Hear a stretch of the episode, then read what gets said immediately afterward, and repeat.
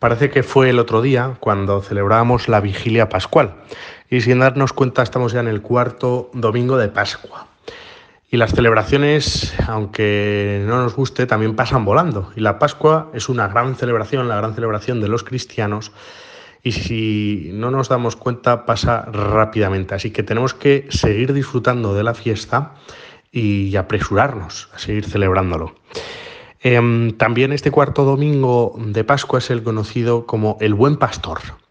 Y yo creo que es evidente, porque el Evangelio habla muy clarito, ¿no? Nos pone el ejemplo del Señor como ese buen pastor. También desde aquí, pues felicitar, y te invito a que lo hagas tú también, a todos esos sacerdotes, a esos párrocos, pues que ejercen ese ministerio de buen pastor y rezar por ellos, encomendarles para que se configuren y sigan el ejemplo de Jesucristo como buen pastor, para que mm, el único ejemplo sacerdotal sea el Señor, eh, sea su pastoreo, con qué estilo lo hacía, con qué clase, eh, cómo, cómo ejercía él pues ese ministerio también de buen pastor. Y te invito pues eso, a que felicites a tus sacerdotes, que les mandes un WhatsApp, que tengas un detalles con ellos, que de vez en cuando no, no viene mal. Y parece que, estoy tirando piedras contra mi propio tejado, en el buen sentido. Parece que estoy pidiendo que me feliciten, que no es el caso, ¿no? Pero sí que es verdad que en medio del día a día, del trabajo en la mies, eh, pues a uno no le viene mal que, pues que le animen, que, que recen por él, que se sienta arropado y apoyado. Así que hoy es el momento. Si no lo has hecho nunca o no te lo has planteado, pues te invito a ello. Y también, como no, para seguir pidiendo al Señor que envíe eh, siervos y trabajadores a su mies. La mies, como dice, es abundante, los trabajadores son pocos, así que que siga habiendo pues esa lluvia de, vocaciones. Y como decíamos, el Evangelio habla del buen pastor, y hay una doble invitación. La primera es em, ser una oveja dócil, que ahora hablaremos de ello. Y la segunda es, la segunda invitación es a ser buen pastor, cada uno de nosotros también, ¿por qué no? Y la primera, como decía, ser una oveja dócil. Claro, mm, los pastores, para ser pastores, tienen que tener rebaño. Si no, no son pastores, eso está claro. Y las ovejas necesitan un pastor para ser rebaño, porque si no cada una iría a su, a su bola y, no irían en rebaño y una oveja sola, pues eh, los buitres se estarán frotando las manos. Por lo tanto, se necesita uno al otro, el pastor al rebaño y el rebaño al pastor. Y claro, que a uno le comparen con una oveja, eh, que nos planteamos si somos ovejas dóciles y fieles, pues es un poco raro y un poco hasta de mal gusto, ¿no? Oye, que yo no soy una oveja, señor, discúlpeme. Efectivamente, ¿no? Pero sí que es verdad que, tenemos em, que caer en la cuenta de estas, esta eh, metáfora, este, esta comparación que el Señor nos pone en bandeja. ¿no? Dice que, que las ovejas, en, en este pasaje del Evangelio, siguen al pastor, ¿Por qué siguen al pastor? Nosotros no seguimos a cualquiera, está claro. O sea, si nos dicen, ven conmigo, oiga, que, es que a mí de este pequeño me dijeron que yo solo podía ir con la gente a la que conocía, a desconocidos nada, ni cogerles un caramelo. Por lo tanto, lo primero que tiene que hacer una oveja es conocer al pastor. Si no es muy difícil ir detrás de él. Y lo bueno que tenemos es que el pastor se nos da con total transparencia, nos da el conocimiento suyo, nos da todo con él. Por lo tanto, no se reserva nada, no es una persona oscura de estas que transmite desconfianza, que dices, bueno, lo voy a seguir, pero por si acaso voy a tener aquí un seguro por si me toca escapar, ¿no? No, el Señor no es así. El Señor se nos da tal y como es, el pastor se nos da tal y como es para que le podamos seguir con libertad y sin ningún tipo de miedo. Y eso lo tenemos que tener muy claro.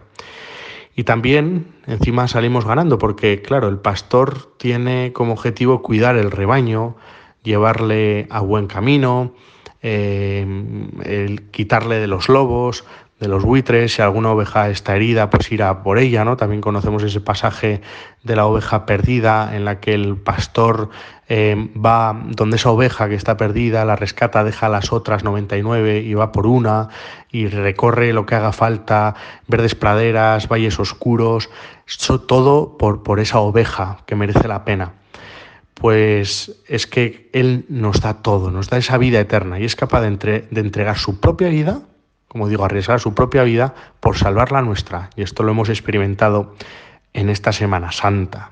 Por lo tanto, seguimos a alguien, no un cualquiera, sino a alguien que sabemos que es capaz de hacer ese intercambio, esa redención. Y luego también dice el, pasaje del Evangelio, ¿no? Que, nadie se las va a arrebatar. nadie, nadie en este mundo, ni nada en este mundo va a hacer que le arrebaten, nos arrebaten de, como ovejas del pastor. Y esto es importante, porque en nuestra vida buscamos seguridades tantas veces, pero es que en Él es donde tenemos toda la seguridad. Como dice San Pablo también, nadie ni nada nos separará del amor de Dios, ni la tribulación, ni la espada, ni la persecución, nada ni nadie.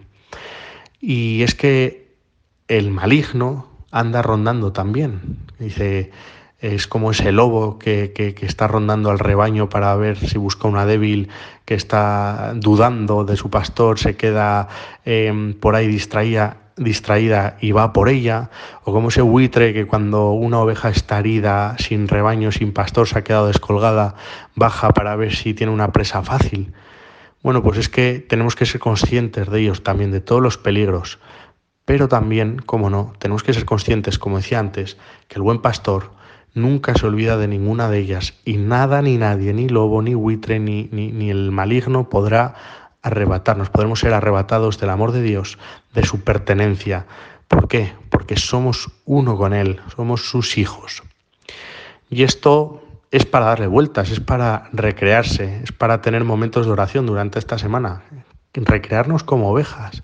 Es decir, que es que lo tenemos todo, no tenemos que pensar nada, o sea, no tenemos que hacer nada raro, nada especial, sino simplemente estar y ser con Él, dejarnos cuidar, dejarnos mimar, dejarnos querer, dejarnos reparar, dejarnos sanar. Eso es lo que hace el buen pastor con cada uno de nosotros, como ovejas.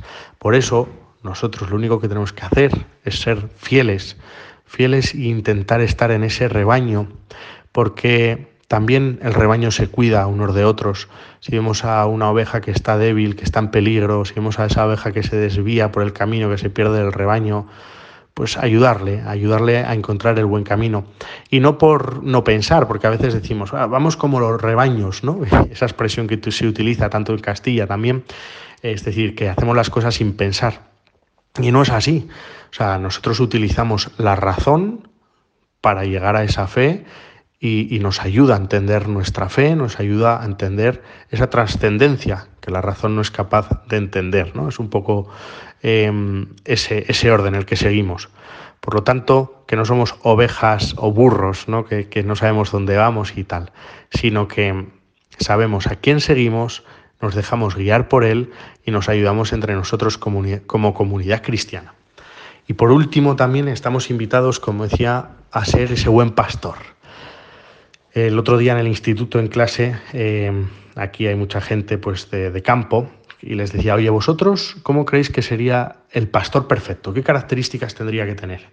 me decían mucha serie de características y coincidían con este Evangelio pues tiene que saber escuchar, es decir, tiene que saber eh, conocer a las ovejas, em, tiene que saber escucharlas, pues ese, cuando, cuando hacen sus eh, sonidos, cuando em, saber escuchar la naturaleza, entender e interpretar la naturaleza, el mal tiempo, el buen tiempo, tiene que ir al mismo ritmo, tiene que marcar el ritmo y sobre todo no tiene que ser un pastor que vaya detrás de las ovejas azuzando, tiene que ser el líder, el que vaya adelante y así libremente dar confianza a esas ovejas y que le sigan.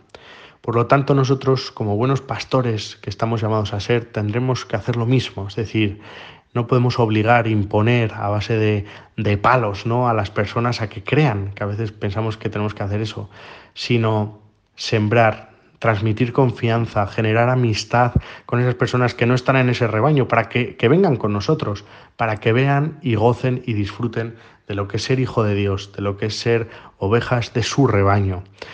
Y eso es lo que tenemos que hacer, decirle, Señor, ¿Cómo puedo ser yo como tú, intentar ser como tú en el instituto, en mi clase de la universidad, en mi empresa, en mi tal, donde todo el mundo está oscuro, donde a veces parece que las cosas no funcionan y, se vuelven en contra nuestro, donde parece que, somos la oveja negra, nunca mejor dicho, de esa empresa, de ese instituto, de esa clase, pues que le pidamos al Señor que nos dé luces para saber cómo liderar esas personas a, buen camino, a buen rebaño, para que sepamos discernir y, cómo actuar en cada momento para, para que podamos con la libertad llevar a nuestros hermanos a la fe.